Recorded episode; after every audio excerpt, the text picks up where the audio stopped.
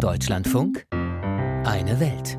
Größere Distanz zur Ukraine, höhere Abhängigkeit von Russland und drängende eigene Probleme. Die Staaten Afrikas blicken ganz anders auf den Krieg Russlands gegen die Ukraine als der Westen. Kein Wunder also, dass im vergangenen Jahr lediglich die Hälfte der Staaten des Kontinents in der UN-Vollversammlung die russische Aggression verurteilt hat. Auch den Besuch des russischen Außenministers Sergei Lavrov in Südafrika in dieser Woche kann Moskau als Erfolg verbuchen. Beide Länder vereinbarten unter anderem gemeinsame Militärmanöver. Und doch womöglich gibt es jetzt auch in Afrika Absetzbewegungen von Moskau. Bekannt geworden ist das in dieser Woche durch die Nachricht über die Lieferung marokkanischer Kampfpanzer an die Ukraine. Eine afrikanische Premiere wäre das. Erklärt hat sich die marokkanische Führung dazu allerdings bislang nicht. Kurz vor dieser Sendung habe ich genau darüber mit unserer Marokko-Korrespondentin Dunja Sadaki in Rabat gesprochen und sie zunächst nach dem aktuellen Stand gefragt. Offiziell gibt es dazu noch überhaupt keine Äußerung der marokkanischen Regierung. Also wir haben weder ein Dementi auf dem Tisch liegen noch eine Bestätigung. Und die Infos nochmal zur Erinnerung, die beziehen sich aus allen Medien auf einen Artikel eines algerischen Online-Magazins, das sich mit Militär- und Sicherheitsfragen beschäftigt. MENA Defense heißt das. Und dort steht, dass Marokko wohl 20 Sowjet-Altpanzer nach Tschechien schicken wird, wo sie dann aufgerüstet werden sollen, um sie später in die Ukraine zu liefern. Und ich würde die Seite erstmal mit Vorsicht anfassen weil es eben bei den schlechten Beziehungen zwischen Algerien und Marokko, und wie gesagt ist das eine algerische Online-Seite, man nie so weiß, was ist Propaganda, was stimmt wirklich. Und zu diesem Waffendeal, das sagt der Artikel, soll es gekommen sein im April 2022 beim Rammstein-Gipfel, wo die USA gesagt haben, jedes Land, das sozusagen Altlasten aus der Sowjetzeit an die Ukraine liefert, kriegt da Finanz- und Waffenhilfen. Aber wie gesagt, und das muss betont werden, aus Rabatt gibt es dazu kein Dementi Garantie, aber auch keine Bestätigung. Dann sprechen wir mal über Dinge, die wir ganz bestimmt wissen. Wie hatte sich Marokko bislang zum russischen Angriff auf die Ukraine positioniert? Ja, bisher hat sich Marokko neutral im Konflikt verhalten, hat sich bei der UN-Vollversammlung wie viele afrikanische Staaten über, übrigens auch enthalten, als es darum ging, den russischen Angriff zu verurteilen. Marokko war aber auch selbst involviert, weil zum Beispiel tausende marokkanische Studierenden in der Ostukraine festhingen. Das war für Marokko ein großes politisches Thema hier im Land. Und ich würde schon sagen, dass der Krieg in Europa auch als europäischer Krieg gewertet wird, nicht als der eigene Krieg, in dem Marokko jetzt erst auch mal keinen Zwang hat, sich öffentlich zu positionieren, weil es eben mit der EU, aber auch teilweise mit Russland eben Beziehungen unterhält. In der Bevölkerung, also wenn man mit Leuten redet, im Taxi oder in einem Café, dann würde ich sagen, sprechen da auch nicht viele über das böse, böse Russland und die arme, überfallene Ukraine, sondern es gibt schon, würde ich sagen, viele Stimmen, die sagen, ja, da gibt es aber Mitverantwortliche für diesen Krieg, zum Beispiel die NATO, die USA und eben teilweise auch Europa. Das höre ich hier immer wieder. Was bedeutet Neutralität in der Praxis äh, in Marokko, aber auch in anderen afrikanischen Staaten?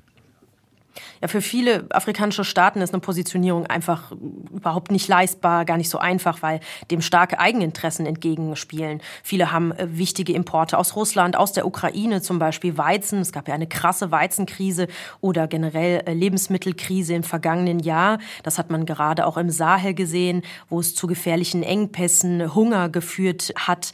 Und da haben auch afrikanische Politiker äh, bei Putin sozusagen darum geworben, dass Afrika eben nicht unter diesem Krieg leiden darf.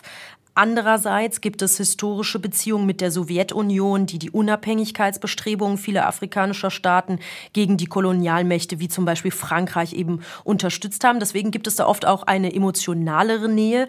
Und was vielleicht heute sozusagen viel mehr gilt, das ist, Russland unterstützt teilweise die Wirtschaft der Länder. In Algerien, einer der Ölriesen auf dem Kontinent, hilft Russland bei der Förderung der Gas- und Ölvorkommen. Und Russland ist in verschiedenen Staaten im Bergbau für bestimmte Rohstoffe aktiv, aber eben auch militärisch, beispielsweise im Krisenstaat im Sahel Mali, wo ja noch die Bundeswehr stationiert ist. Da gibt es russische Söldner der kriminalen Wagner-Gruppe im Einsatz. Also auch militärisch greift Russland da afrikanischen Staaten unter die Arme.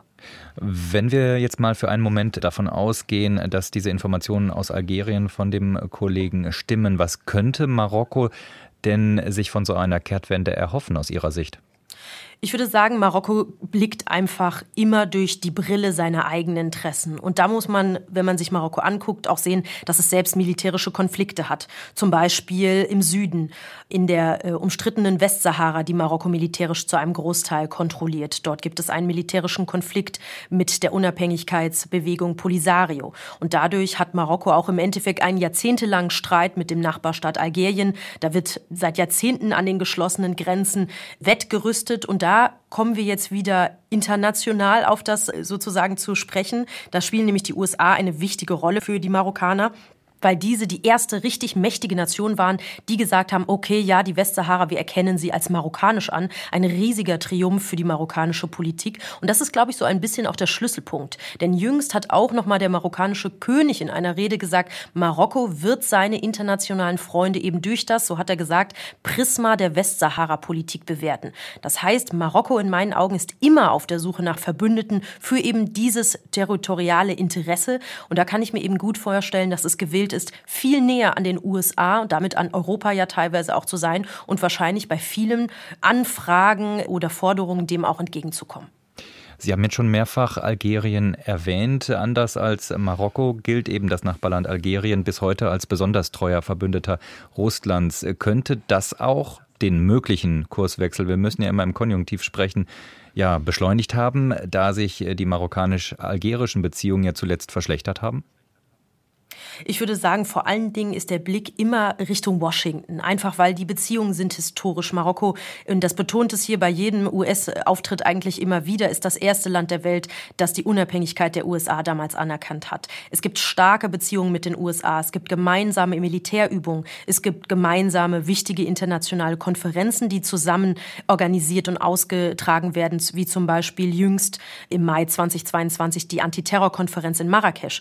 Marokko ist ein wichtiger Partner bei dem Thema irreguläre Migration, Antiterrorbekämpfung, Energiefragen, Zulieferer in der Automobilindustrie, Erntehelfer für südeuropäische Staaten. Also da ist Marokko einfach sehr, sehr nah an EU-Staaten und indirekt damit natürlich auch immer sehr nah an den USA dran. Natürlich verbindet Rabatt und Moskau auch verschiedene Themen in der Wirtschaft, zum Beispiel russisches Gas, Öl oder die großen Phosphatvorkommnisse, die es in Marokko gibt. Aber klassisch gesehen würde ich sagen, ist Marokko viel näher an den USA und auch viel näher an der EU dran. Und wie Sie sagen, das liegt natürlich auch daran, dass sozusagen auf der beim Nachbarn der Gegenpol herrscht, nämlich da gibt es den Erzfeind Algerien, der enge Beziehungen zu Russland hat. Und Russland ist ein klassischer Gegenpol zu den USA und deswegen ist man sozusagen auf der Gegenseite. Vielleicht ein Signal der Freundschaft und Zusammenarbeit an die USA. Marokko-Korrespondentin Dunja Sadaki über die Hintergründe einer möglichen Kampfpanzerlieferung